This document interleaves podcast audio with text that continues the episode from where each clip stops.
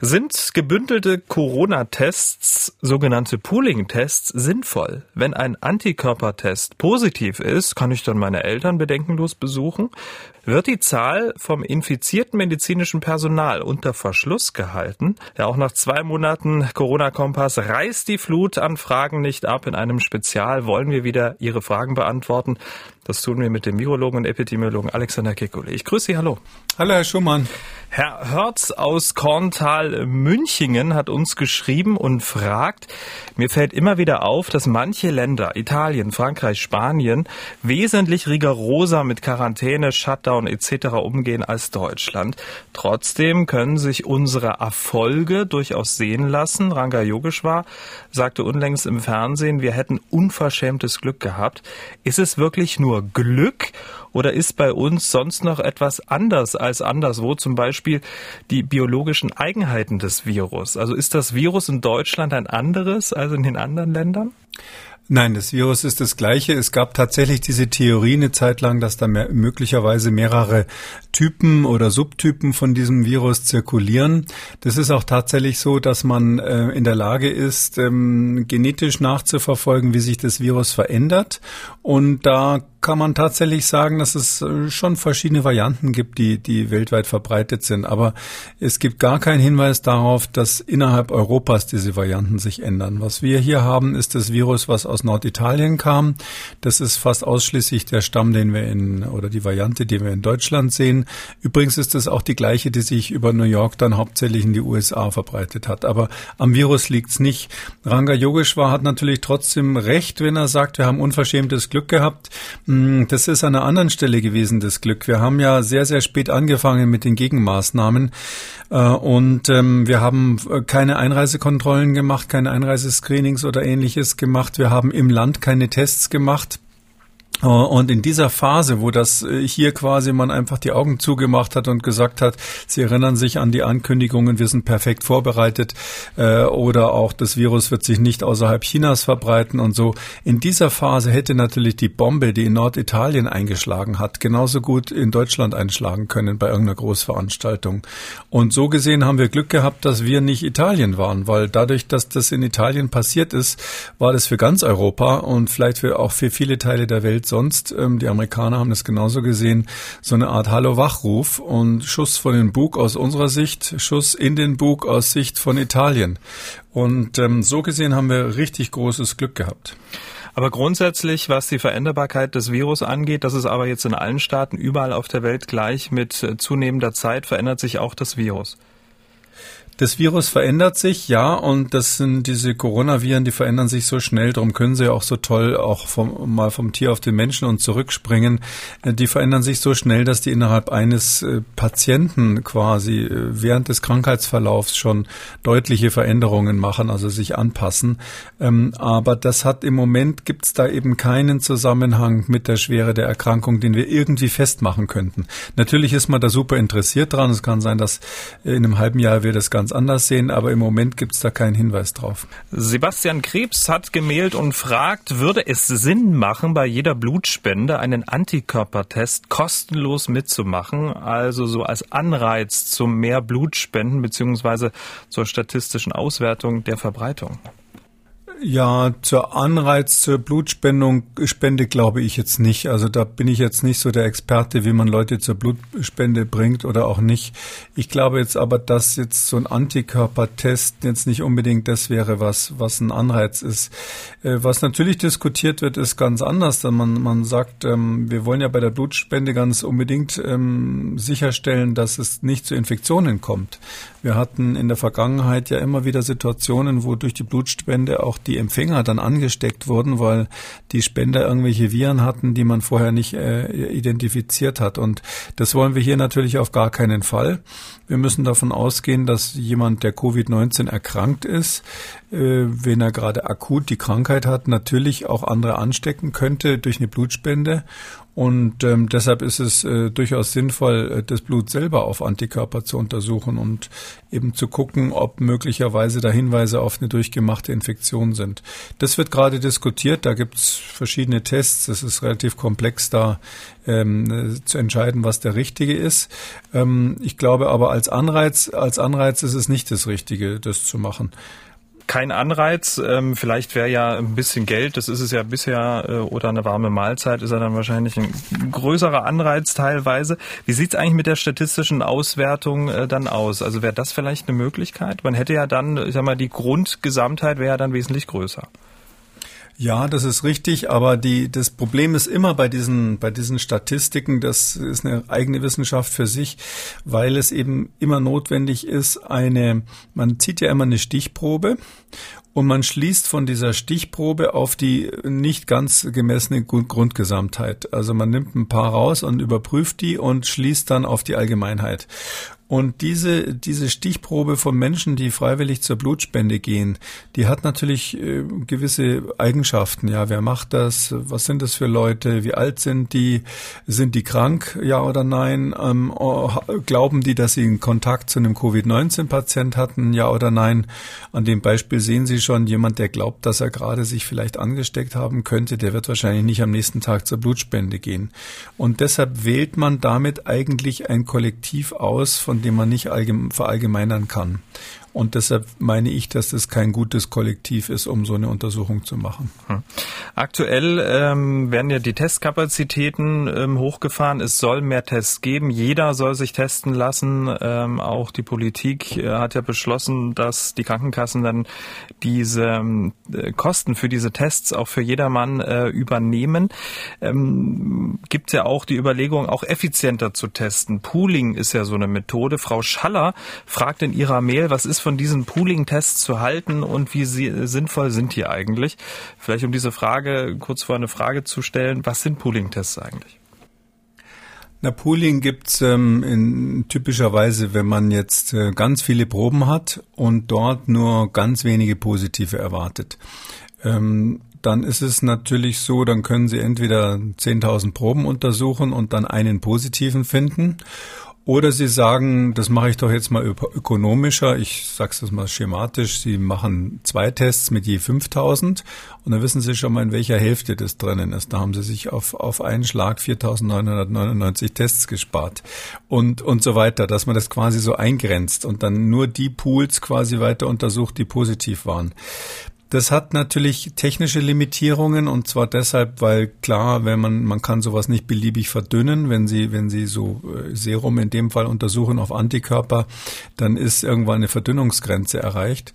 Ähm, und das hat aber auch ähm, bei uns bei diesem Covid-19 hat es so ein bisschen den die die Frage ist ja letztlich, was habe ich dann hinterher für eine Aussage, weil wir wollen ja tatsächlich wissen, wie viele sind positiv in der Bevölkerung oder wir wollen den Test verwenden, um festzustellen, ob jemand möglicherweise infektiös ist.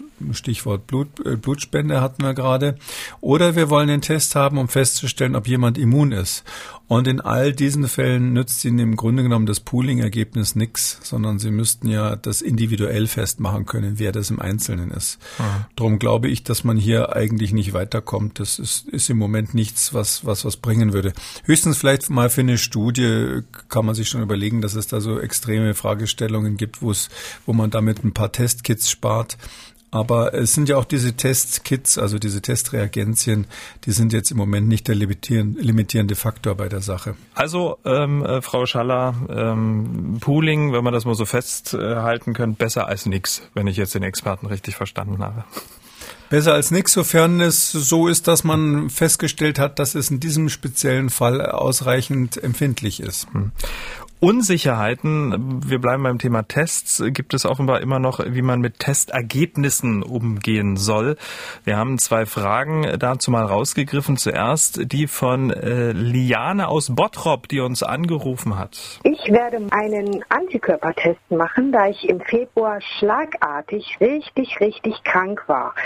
Mit allen möglichen Covid-Symptomen, wie ich heute weiß. Damals wurde kein PCR-Test gemacht, da ich weder bewussten Kontakt hatte noch in China oder Tirol war. angenommen, er ist positiv, kann ich dann bedenkenlos wieder zu meinen Eltern, auch wenn ich beruflich tatsächlich mit Covid-19-Patienten zu tun habe? Laut derzeitigem Stand würde ich mir selbst die Frage mit Ja beantworten, aber was sagt der Experte? Sie ahnen schon, wer jetzt antworten muss. Das Problem in diesem Fall ist tatsächlich, dass wir ähm, nicht, wir haben leider auch Fälle, die sind positiv im Antikörpertest, also haben immunisierende Antikörper sozusagen, ähm, aber sie haben, scheiden trotzdem noch das Virus aus. Das gibt's und wir verstehen es nicht richtig, warum es so ist, aber das kommt vor. Und ähm, äh, in, deshalb würde ich in diesem Fall zur Sicherheit ähm, vielleicht noch ein, zweimal, weil wir das noch nicht genau interpretieren können, äh, nochmal einen Rachenabstrich machen auf wirklich Viruspartikel, ob da welche da sind. Falls der, falls der Test positiv ist, also falls der Antikörpertest positiv ist, würde ich zusätzlich nochmal das Virus-Antigen oder die Virus-RNA im Rachen bestimmen. Ähm, um sozusagen von zwei Seiten das nochmal abzusichern. Mhm. Ähm, aber nach allem, was ähm, Stand der Wissenschaft ist, jemand, der Antikörper hat, diese sogenannten IgG-Antikörper und ähm, das mit einem vernünftigen Test gemacht hat, früher gab es Tests, die da nicht so zuverlässig waren, der ist immun. Also im Moment sieht das wirklich so aus, als wären die Leute immun, zumindest für eine gewisse Zeit. Mhm. Also unterm Strich noch einen zweiten Kontrolltest. Ja, das würde ich machen, äh, falls der Test positiv ist, weil das ja eigentlich dann beweist, dass äh, die Hörerin hier Kontakt mit dem Virus hatte. Und wir wissen einfach, dass einzeln, bei einzelnen Menschen dieses Virus noch ziemlich lange nachweisbar ist, ohne genau zu verstehen, was das bedeutet ähm, bezüglich der Infektiosität. Aber ich würde schon vorschlagen, ähm, da nochmal einen Rachenabstrich zu machen, zusätzlich, falls der Test positiv ist und sie wirklich die Absicht hat, jetzt eine Risikoperson da ungeschützt zu besuchen. Mhm, wir kommen von den Antikörpertests zu den ganz normalen Antigen, also Corona-Tests. Herr Krickel aus Freiburg sucht Ihren Rat. Äh, er schreibt, meine Tochter zählt als Physiotherapeutin zum klinischen Personal. Und jetzt kommt's. Sie wurde positiv getestet, musste dann zwei Wochen in Quarantäne. Die wurde wieder getestet, wieder positiv, eine dritte Woche Quarantäne. Dann wurde wieder getestet, sie wurde wieder positiv getestet, musste eine vierte Woche in Quarantäne. Der nächste Test, der äh, das nächste Testergebnis steht auch schon äh, aus. Wie kann das eigentlich sein? Ist sie nur positiv, aber nicht mehr infektiös oder ist sie positiv und infektiös? Ja, das hängt jetzt interessanterweise tatsächlich mit der letzten Frage so ein bisschen zusammen. Ähm, wir wissen eben, dass bei diesem Virus die, ähm, der Nachweis der Erbinformation des Virus, also dieser Nachweis der RNA aus dem Rachenabstrich mittels der PCR, dieser Polymerase-Kettenreaktion, der ist bei einigen Patienten noch wochenlang nach der Erkrankung positiv. Und manchmal wird er negativ und dann zwei Wochen später wieder positiv. Das ist ein Phänomen, was wir ähm, äh, inzwischen sehr, sehr oft beobachtet haben. Das hat nichts mit einer Zweitinfektion zu tun, sondern das ist wirklich so, das taucht irgendwie auf. Und wir wissen nicht, und das ist eben ganz wichtig, wir wissen nicht, ob diese Erbinformation, die da, wir da nachweisen, ob das auch beweist, dass der Patient infektiös ist. Mhm. Dazu müsste, müssten die Viruspartikel ja wirklich äh, ansteckend sein. Und ähm, tragischerweise können wir es im Moment nicht unterscheiden mit den üblichen Methoden. Und deshalb machen die Gesundheitsämter das genau so. Sie schicken sie halt dann wieder zwei Wochen in Quarantäne und hoffen, dass es weggeht. Ähm, es gibt tatsächlich Methoden, das dann rauszukriegen. Da müsste man dann von dem Abstrich etwas in die Zellkultur äh, bringen und in der Zellkultur das Virus anzüchten und dann gucken, ob das Virus äh, wächst und sich vermehrt. Ähm, mit der Methode könnte man bei der Patientin dann endgültig feststellen, ob sie infektiös ist und möglicherweise ist sie nur PCR-positiv. Aber diese Fälle, die sind, ähm, die sind wirklich ein Problem und die werden in der nächsten Zeit noch zunehmen, ähm, weil wir ja so viel testen und wer viel testet, der findet viel und diese Phänomene werden wir immer wieder sehen und die müssen im Moment alle in Quarantäne. Ja, so ist das. Aber was kann denn die Tochter von äh, Frau äh, von Herrn Krickel machen? Die beschriebene Methode, die Sie gerade eben äh, genannt haben, wo kann man die tun, äh, durchführen, beim beim Hausarzt anfragen? Aber das könnte ich mir nee, vorstellen, wird schwierig, ist, oder? Also ähm, das das das wäre der sogenannte Virus Neutralisationstest heißt das, falls die Dame da jemanden findet, der ihr den macht. Ähm, dafür brauchen Sie ein Sicherheitslabor der Stufe 3 Und, ähm, und wir in, ja, das ist, haben ganz viele Universitäten. Wir, wir in Halle haben leider keins. Ähm, und ähm, das ist so, dass ähm, diese, diese speziellen Labore, die man braucht, um sowas zu untersuchen, die müssen dann auch noch diese spezielle Methode etablieren. Und das hätte eher wissenschaftlichen Charakter. Das ist jetzt keine Standardmethode. Aber wenn es jetzt wirklich im Einzelfall so wäre, dass jemand so komplett seines Lebens beraubt wird, weil er überhaupt, äh, sage ich mal, vielleicht dauerpositiv bleibt, dann wäre das die Ultima Ratio.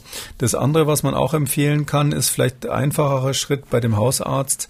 Ähm, äh, Sie sollen doch mal diese PCR mit einem anderen Verfahren machen, weil wir wissen, es gibt mehrere Methoden, mit denen man das im Labor machen kann und ähm, einige sind manchmal falsch positiv. Speziell in den Vereinigten Staaten gibt es ein Problem, dass mit einem bestimmten Hersteller ähm, jetzt ähm, ganz oft diese PCRs positiv sind, also falsch positiv, obwohl der Patient nichts hatte.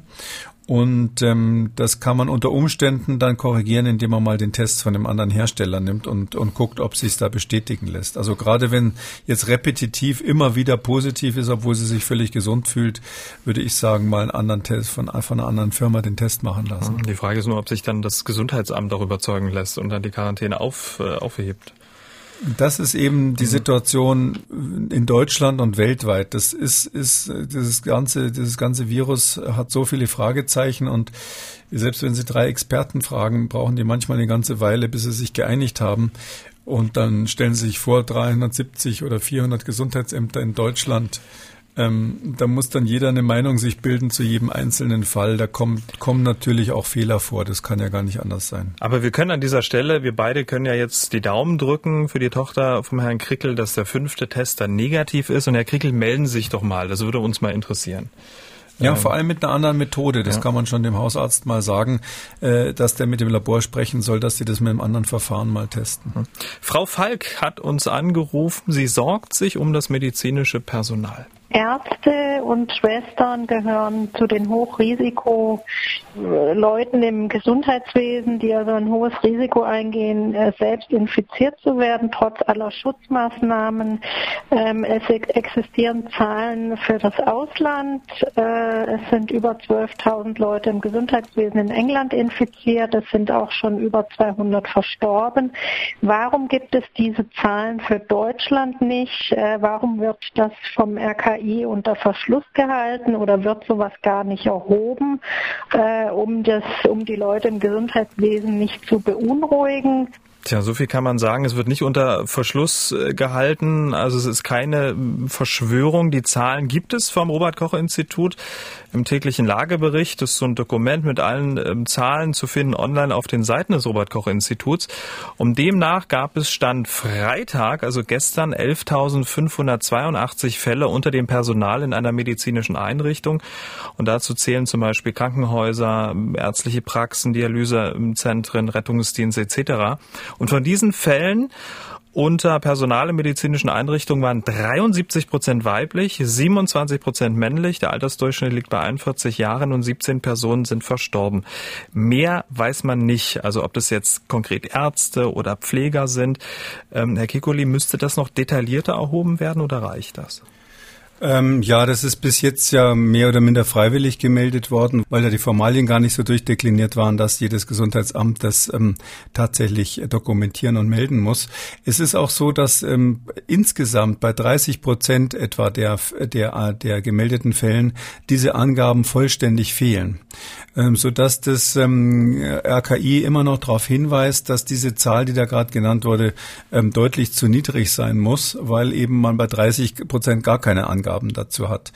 Ähm, ich bin der Meinung, ja, das reicht erstmal zur Erfassung, weil man will ja nur so grob erstmal wissen, ähm, hat sich jemand infiziert im medizinischen Bereich oder hat er sich außerhalb des, des äh, medizinischen Risikobereichs infiziert. Äh, für die Epidemiologie würde das erstmal reichen aus meiner Sicht. Ähm, es ist nur so, ähm, diese Zahl ist natürlich alarmierend, weil das sind ja alles Menschen, die dem Arbeitsschutzgesetz unterstehen und die durch das Arbeitsschutzgesetz eigentlich geschützt werden sollen. Und da gibt es ja ganz genaue Auflagen, äh, wie man in Deutschland verhindern will, dass sich das Personal infiziert und dass wir da ähm, doch so viele Fälle haben, plus wahrscheinlich eine Dunkelziffer, die nicht registriert ist. Ähm, das bedeutet im Grunde genommen, dass wir zumindest bis jetzt, das kann sich in der Zukunft bessern, diese Zahlen blicken ja immer in die Vergangenheit, dass wir bis jetzt unser medizinisches Personal nicht genug geschützt haben. Hm, und um die Frage nochmal abschließend zu beantworten, sowas wird nicht unter Verschluss gehalten, es wird erhoben, es wird auch veröffentlicht, muss ich dann durch so ein großes, langes PDF-Dokument quälen, um dann auch tatsächlich die Zahl zu bekommen, äh, die man möchte. Ähm, was so Transparenz von Zahlen angeht, äh, auch so in der Öffentlichkeit, äh, würden sich da noch mehr wünschen oder sind wir da eigentlich auf einem guten Weg? Da sind wir auf einem guten Weg, ja. Also es ist ja auch so gewesen, ich äh, habe mich ja früher mal äh, darüber geäußert, dass diese Berechnungsgrundlage für das R gar nicht genau ähm, genannt wurde. Zum Teil wurde R und R0 da auch immer äh, abwechselnd durcheinandergebracht in den Pressekonferenzen, so dass man jetzt auch als Fachmann nicht nachvollziehen konnte, was das RKI damit eigentlich sagen will. Ähm, es ist so, dass seit ähm, ein, nach, seit kurzem, auf jeden Fall seit, ich glaube, Anfang Mai oder so, ist es so, dass diese Zahlen tatsächlich als Excel-Datei auf der Webseite veröffentlicht werden. Und da muss man das auch mal positiv sagen. Also das kenne ich jetzt von keinem anderen äh, Institut weltweit. Ähm, weder die CDC machen das noch irgendwie die Australier, die ansonsten eigentlich auch ganz tolle Dokumentation haben, dass sie wirklich die Rohdaten veröffentlichen. Also daher ähm, ist das eine ganz tolle Sache, dass sie das jetzt öffentlich machen. Hat natürlich zur Folge, dass auch viele jetzt äh, mit dem spitzen Bleistift nachrechnen und dann sagen, na ja, kann man das so und so interpretieren, ja oder nein. Aber ich finde, dadurch gewinnt die Diskussion insgesamt. Das mhm. ist äh, unter Wissenschaftlern auch nicht irgendwie ehrenrührig. Wir sind ja alle zum ersten Mal in dieser Lage. Und ich finde, die machen das gut. Die Daten sind, die Daten sind jetzt öffentlich und nachvollziehbar. Das war das Spezial. Nur mit Ihren Fragen, liebe Hörer. Herr Kekuli, vielen Dank. Wir hören uns am Montag wieder. Bleiben Sie gesund. Ja, bleiben Sie auch gesund, Herr Schumann, und einen schönen Sonntag für Sie. Ihre Frage war nicht dabei, dann empfehle ich Ihnen unsere anderen Spezialausgaben nur mit Ihren Fragen. Insgesamt acht an der Zahl gibt's zum Nachhören auf mdraktuell.de. Drei Stunden geballte Fragen und Antworten. Wenn Ihre Frage nicht dabei war, dann schauen Sie mal auf äh, unseren sehr ausführlichen Fragen und Antworten Artikel auf mdraktuell.de. Und wenn dann immer noch eine Frage offen sein sollte, dann schreiben Sie uns mdraktuell-podcast.mdr.de oder rufen Sie uns an 0800 322 00. Kekulis Corona-Kompass als ausführlicher Podcast auf mdraktuell.de, in der ARD Audiothek, bei YouTube und überall, wo es Podcasts gibt.